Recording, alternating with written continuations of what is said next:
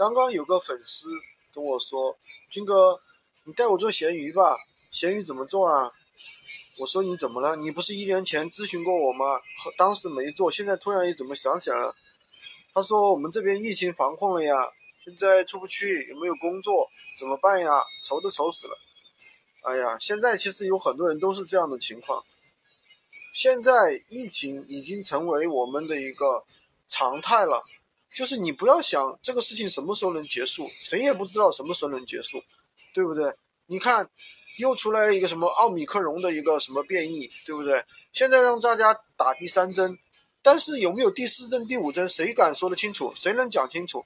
谁能说这个疫情能持续多长时间？谁也不知道，对不对？所以说，副业和疫情已经是我们两个必备的一个必备的一样东西。对吧？有疫情就必须说你得有副业，你没有副业，你的主业哪天不让你出去上班了，你就凉凉了。所以说不要老是想着，哎呀，我现在上班很忙，我没时间做副业。那你突然哪天疫情了，你就有时间了，你就想起了我必须要来做副业了。但是到那个时候，你想想你多心急啊！你突然凉凉了，口袋里面一分钱没有的时候，你才想要做副业，你这不是很急吗？所以说一定要把副业当做一个自己。